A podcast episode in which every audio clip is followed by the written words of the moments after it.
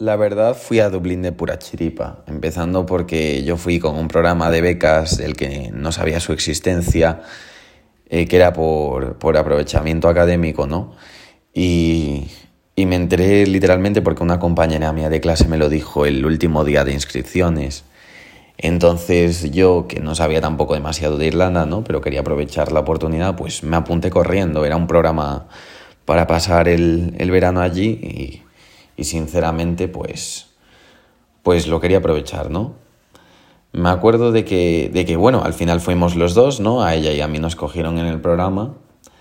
Eh, entonces fuimos a, a, finales de junio, del mes de junio, justo después de terminar las clases. De hecho, eh, fuimos literalmente el día en el que terminamos las clases.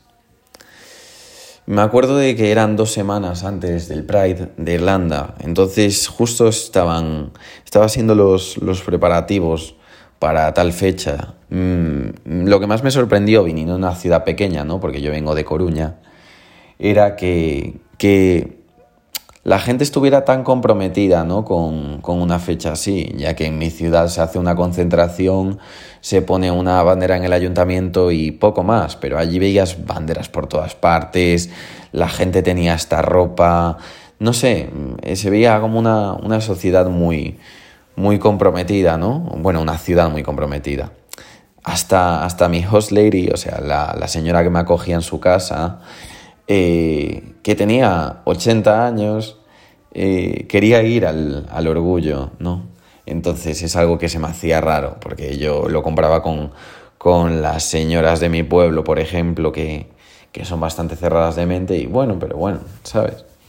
Igualmente lo justificaba porque al fin y al cabo es una ciudad grande, ¿no? Entonces hay más de todo. Pasa un poco lo mismo que con Madrid, imagino. Pero bueno, tampoco sabía demasiado sobre la situación de Madrid. Me acuerdo de que el día que fuimos al Pride justo coincidía con, con el día en el que habíamos ido a visitar el, el, lugar donde se aglutinan las sedes de las empresas europeas. Bueno, las sedes europeas de empresas internacionales como Google, Facebook, PayPal, Apple, Microsoft.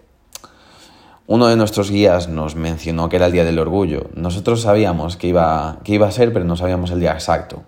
Pero la verdad es que aquel día luego nos empezamos a fijar en todo y, y se notaba bastante, ¿no? Estaba repleta la ciudad de cosas relacionadas al orgullo. Incluso tiendas como Primar, que allí se conoce como Penny, contaban con ropa y accesorios que contenían mensajes como, como proud, es decir, español, en español orgulloso, por ejemplo. La cosa es que aquel día, intencionadamente, nos dejaron irnos un poco antes de, de la hora, digamos, a la que nos teníamos que ir para poder visitar el, el orgullo. Así ese día comimos algo muy rápidamente en el... Bueno, cogimos algo para comer muy rápidamente en el McDonald's y lo comimos en el St. Stephen Green Park, cerca de donde empezaba el, el orgullo, que empezaba en O'Connell Bridge.